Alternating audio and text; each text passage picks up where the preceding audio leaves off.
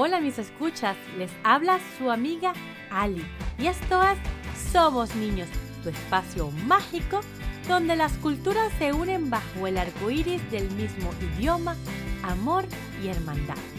Hoy les traigo un lindo cuento que he estado escribiendo de a momentos por unos meses y creo que es el momento para compartirlo. Quiero recordarles que se unan a mi cuenta de Instagram Somos Niños Podcast, en donde encontrarán chistes, adivinanzas y actividades para hacer con sus padres. Al igual, ellos podrán contar con una comunidad para la crianza de ustedes. Ahora disfruten de este lindo cuento, Guerra de Flores. Érase una vez un país que tornó gris oscuro. Las caras de los adultos dibujaban preocupación, a otros odio. Nadie reía. Todos tenían los ojos vendados, pero caminaban como si pudiesen ver.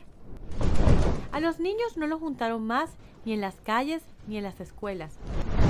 Un niño, sentado en una ventana desde su apartamento, miraba hacia la calle y como era alto el piso, podía ver varias calles desde ahí.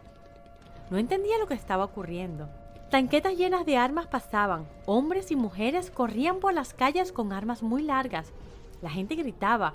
El niño seguía sin entender. Al alzar la mirada, notó. También observaban desde sus ventanas. Todos intercambiaron miradas, todos confusos, pero esas miradas se convirtieron en mensajes.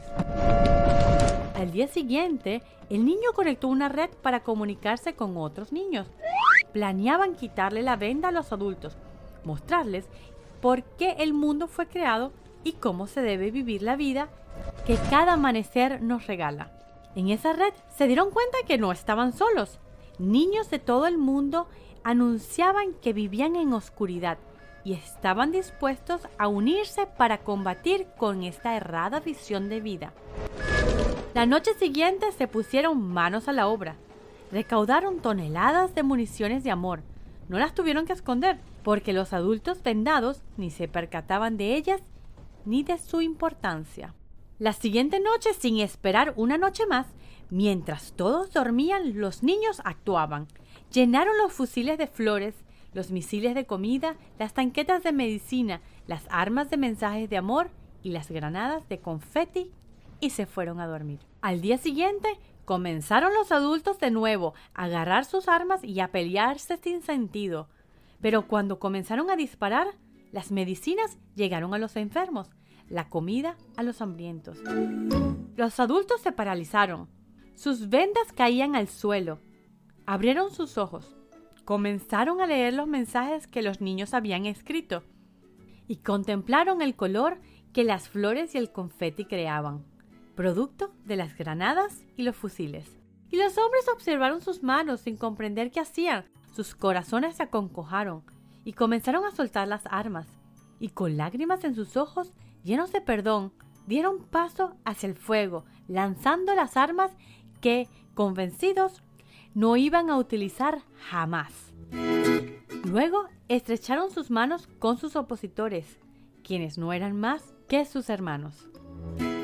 Los niños se agarraron de las manos y formaron un enorme círculo alrededor de los adultos, admirando lo que habían logrado.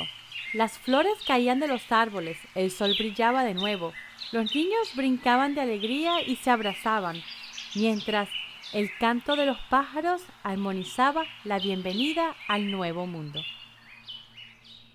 Me despido recordándoles que quien es tu vecino, sea de color, cultura e ideas diferentes, puede ser tu amigo y los amigos se deben cuidar, porque quien tiene un amigo tiene un tesoro.